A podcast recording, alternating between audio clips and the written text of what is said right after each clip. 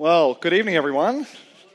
It's good to see you all. If you don't know me, my name is Josh. I'm one of the student ministers here, and it's an absolute joy to have you all here, particularly if this is your first time with us or your first time back in a little while. Maybe Christmas is the time that you make it along. It's um, yeah, so lovely to see so many faces. Uh, thanks to our dynamic Bible readers, weren't they great? It was so good to get a bit of an interactive narrative. I love it.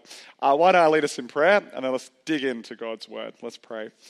Uh, Heavenly Father, thank you that you are the God who speaks.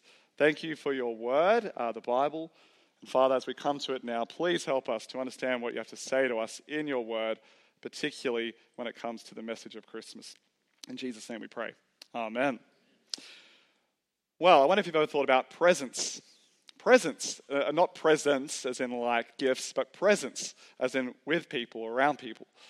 It makes a real difference, doesn't it? Like the type of person who is at a particular at a work environment or at a Christmas party who just seems to captivate everyone, right? They have a larger than life presence. They're just there, and you know, they, they get the conversation going, they get people gathered around, and that is charisma and charm. That type of person, you know the type of person I mean. Or I know that we often crave the presence of our nearest and dearest friends uh, and family and our supporters, particularly at those milestone moments in our life. You know, it might be a graduation ceremony or a wedding, uh, purchasing a first home, uh, job and career progressions, funerals and birthdays. What often makes these moments even more special, or maybe even more copable for us in these difficult or challenging ones, is the presence of those we love and trust. And we notice when presence is lacking or missing, don't we? When we ga- gather over Christmas lunch or dinner and there's an empty seat because one of our loved ones has sadly passed away in the last year. We notice when someone who should be there actually isn't. The lack of presence leaves us wanting. Presence is precious presence matters. It matters to us, it matters to our families, it matters to our communities and our world. And I wonder if you've ever taken the time to think about uh, whether God is present with us. What is his presence? Do you even want him to be present? Well, tonight we're thinking about just that God's presence amongst us which really is at the heart of the Christmas story, at the heart of the Christmas message, and what we reflect on and celebrate at Christmas. And tonight, I really want us to take home as we go out into the Christmas day, into the Christmas early hours, this particular idea from God's Word. We can all stand in the presence of God because He has made His presence among us we can stand in the presence of God because God, He made His presence among us. So I hope you got your Bibles with you. Uh, and you may have noticed, of course, our first reading tonight was back in the book of Exodus. You can go back to page 90 if you don't have it in front of you. It's all the way in the front of your Bible. I just want to give us a bit of context because context is really helpful for us in this. Uh, God's people, Israel, they've come out of slavery, right? They've been in slavery in Egypt. They've been brought out of Egypt, and now they're in the desert on the way to the promised land. And God, He's come down in a pillar of cloud to speak to Moses at what is known as the tent of meeting. It's where God speaks to His people, God speaks to His mediators. And that's exactly what God was doing in these moments. God was speaking to Moses as a mediator, which really is another word for saying a go between, a representative on behalf of God's people, the people of Israel. And so, as Moses asks God to help him to lead God's people, God gives a response in Exodus 33, verse 14. I hope you've got it in front of you. The Lord replied, My presence will go with you, and I will give you rest. God promises presence. Presence as Moses carries out his duties as mediator between God and his people Israel, as Moses leads God's people to the promised land. And the conversation goes on in the next few verses before Moses makes a stunning request in verse 18. You can see it in front of you. He says, Now show me your glory. Now, glory, it's one of those words we use a lot at church. We use it a lot as Christians, but I reckon it's not easy to grasp, is it? How would you define glory? And actually, now that I think about it, even our world uses it a lot, right? Like the glory of the sporting team, like Argentina, who was victorious the other day in the FIFA World Cup. How would you define glory? One definition I like is this supreme magnificence. Glory is supreme magnificence. It's what brings praise or admiration or honor for a person. In fact, God's glory, his majesty and splendor, it's actually about his character, his goodness, his supreme magnificence. Now, in this moment, this, this narrative where God is speaking to Moses, he's incredibly gracious to him. After all, God has been speaking to Moses in God's meeting place. And so, in his graciousness, God says that his goodness, his glory, will pass in front of Moses. And in that moment, his name will be proclaimed in Moses' presence, which is exactly what happens in Exodus 34, as you would turn over later on.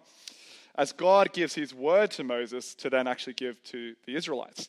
As the mediator, God had entrusted Moses the Ten Commandments written on two tablets. But God says that his goodness, his glory, his supreme magnificence is going to pass in front of Moses. But you may have noticed in Exodus 33, verse 20, that actually is a bit of a problem because no one can see God's face and live. And that word, it's the same Hebrew word for presence that we read earlier in verses 14 and 15.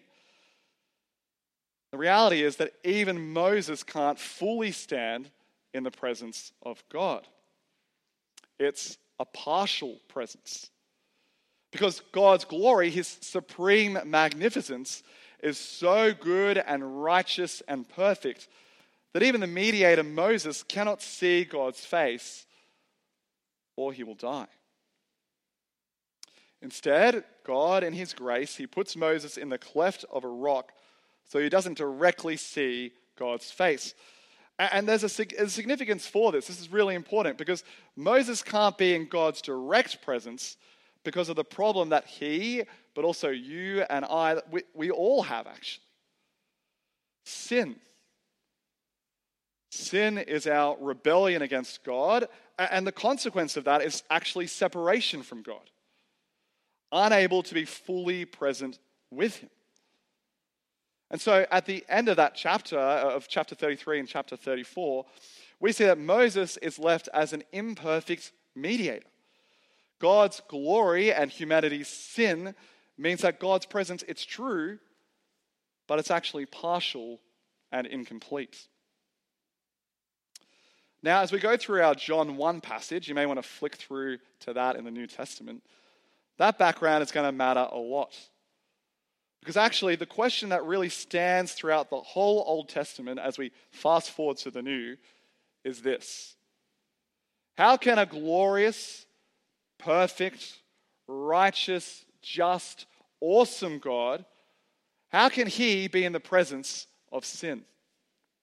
Sin stained, sin corrupted humans like you and me, like Moses in Exodus and the Israelites.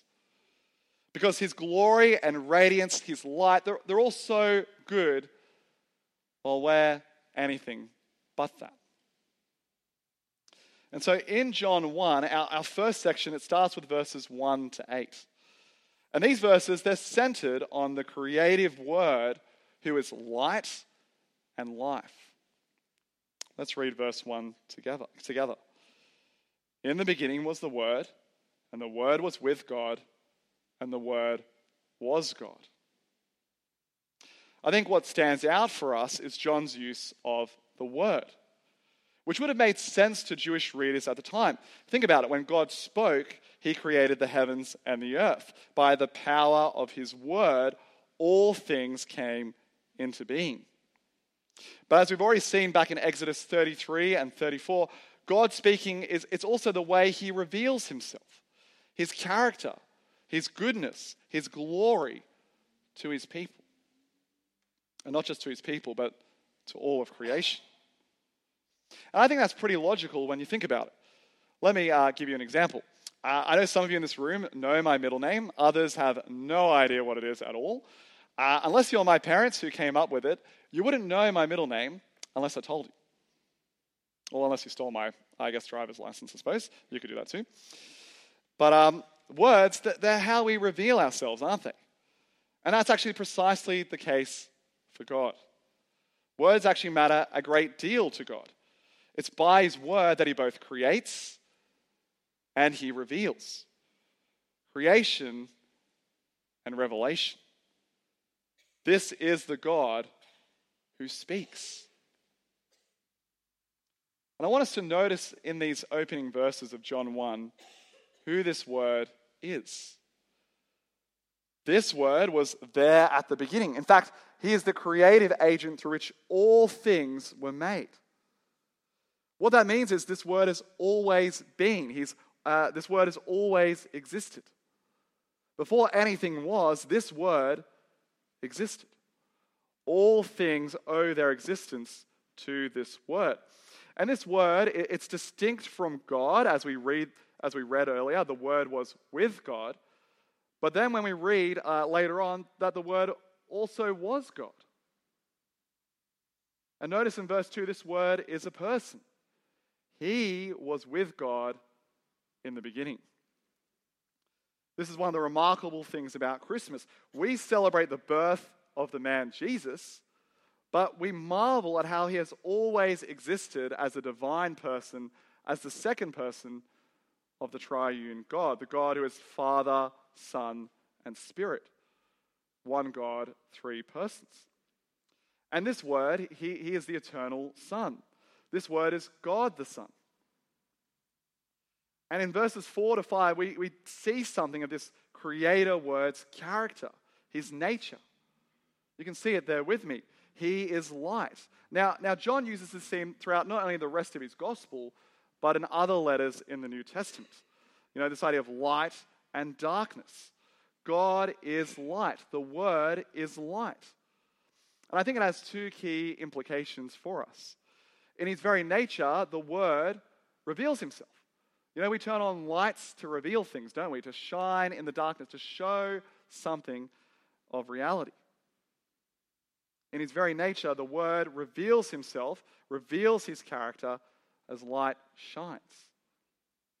And this character is good. It is the opposite of darkness. It is perfect. It is just. It is righteous. It actually conjures up in our minds that image of the light or the radiance of God's glory, his supreme magnificence uh, that we saw back in Exodus earlier.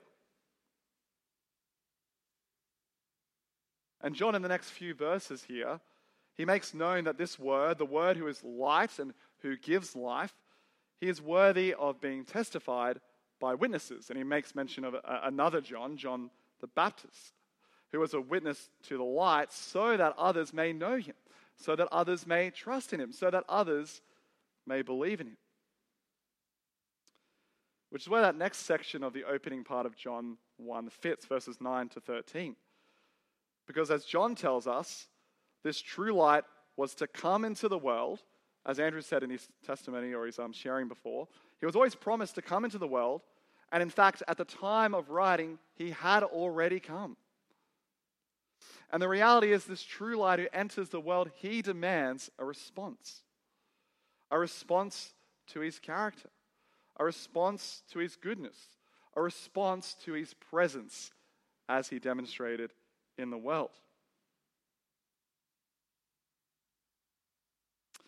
But if this word, this light, is to be testified about, this true light who has already come in the world as he was promised before, well, I guess the question is how did he enter the world that was made through him?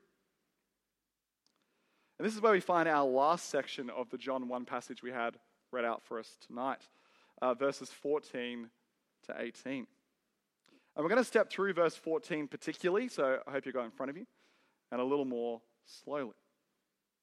Let's start the first part of verse 14. The Word became flesh. Now, we could pause on that phrase and spend time thinking about it for hours. I promise you, I'm going to do it in a few minutes. But this word, that the second person of the Trinity, God the Son, who is and who always was, uh, it's the one through whom everything else became. I want us to know here, he himself became. The Word became flesh. Which really is incredible that he became since he always is and always was. He always has been. He didn't need to become anything. And yet he did. And what's more incredible is that he chose to become flesh. What we call the incarnation, which really is just a fancy way of saying taking on flesh or an embodiment of flesh. And I think there are two things that are particularly remarkable about the way that John describes what the Word, the eternal Word, always was, what he became. He became flesh. There are two things that I think are particularly remarkable. Firstly, this is the Word, God the Son, being a human, being a man. Not that he stopped being God and gave up his divinity at any, at any point in time. And not that he appeared to be human as if he was a child, you know, playing dress ups as if he was a firefighter or a police officer. He's fully God and fully man, truly God and truly man. And secondly, John really could have said that this word became human or had a physical body. He could have used another word, and yet he chose to use the word flesh. John deliberately said that this word became flesh. Now, I, I, want us to know, for those who are Christians and have read their Bibles, it's, it's not the way that Paul uses flesh later on in the New Testament. Uh, you know, Paul often uses it to describe uh, sinfulness instead of life in the Spirit. But what John is drawing is drawing a different contrast, and it's a powerful contrast between creator and created. When he uses the word flesh, he's emphasizing humans as created beings. And this really is the stunning claim of the Christmas story that God, the one who created all things, became a creature in his very own creation. And he did this to reveal himself, his character, his goodness, fully and completely in a way that you and I could see, in a way that you and I could behold and marvel at. Unlike Moses, who had to hide in a rock and look at the back of God because he would certainly die if he saw God's presence and his glory. God became man to reveal himself fully and completely that you and I could stare at him. People literally saw and stared at this man and didn't die. And God did this. He, he became man and revealed himself not only just to reveal himself and his goodness, but he did it to save his people, to redeem his creation. Ponder that for just a moment. The Maker became man. The infinite became infant. This is the person of Jesus fully and truly man, fully and truly God. God in flesh. God's presence in a human amongst other humans. Among us, as one of us. God's presence without boundaries or barriers because of humanity's individual and collective sinfulness. God powerfully entered into the world, into his creation, among us as one of us. And so let's keep reading the verse. The Word became flesh and made his dwelling among us. Now, as we touched on in our Exodus reading, when God's people wandered throughout the wilderness after being saved from Egyptian slavery, the people, they lived in tents. And God's presence was symbolically located in a tent as well. It was known as the tabernacle. And because God wanted to dwell with his people uh, as they would meet with him and they would offer sacrifices to him, you know, so that this perfect, holy God, he could live in this incomplete presence amongst an unclean and sinful people, He did all that because he wanted to dwell with them, to dwell with his people. But that's what's going on in the incarnation, the Word becoming flesh. And, and John uses dwelling to remind us of that moment and to, to show its fulfillment in Jesus from the times of Exodus now being found in Jesus. God tenting or tabernacling with his Old Testament people, Israel, it's now decisively relocated in Jesus. Jesus, who's the Word taking on human flesh, living amongst his creation as one of us.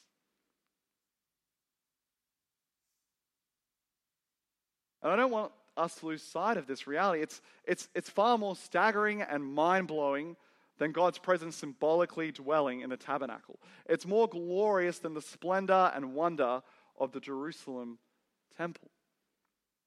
Because as the rest of verse 14 says, let, us read it again from the top. The Word became flesh and made his dwelling among us. We have seen his glory, the glory of the one and only Son who came from the Father full of grace and truth.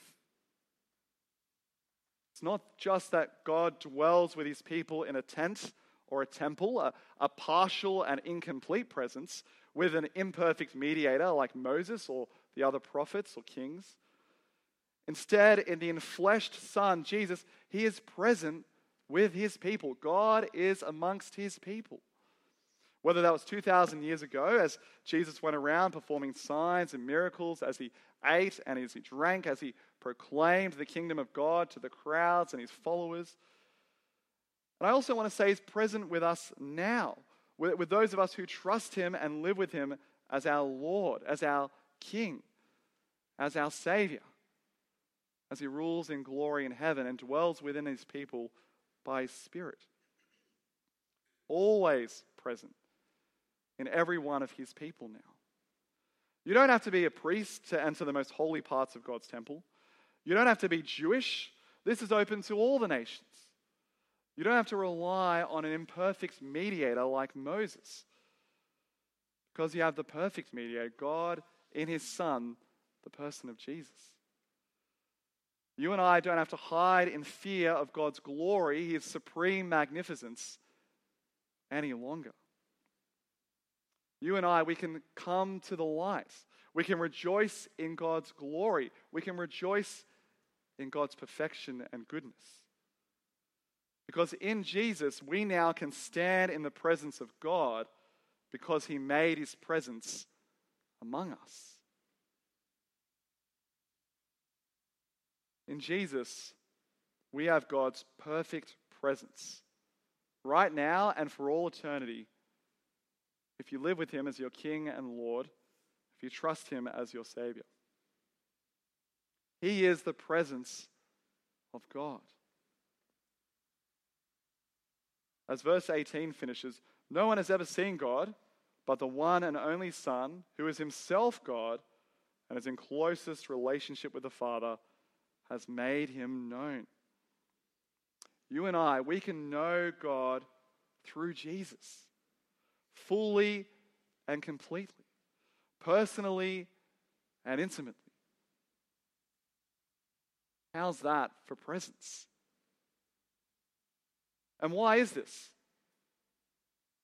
Well, it's because the divine became despised.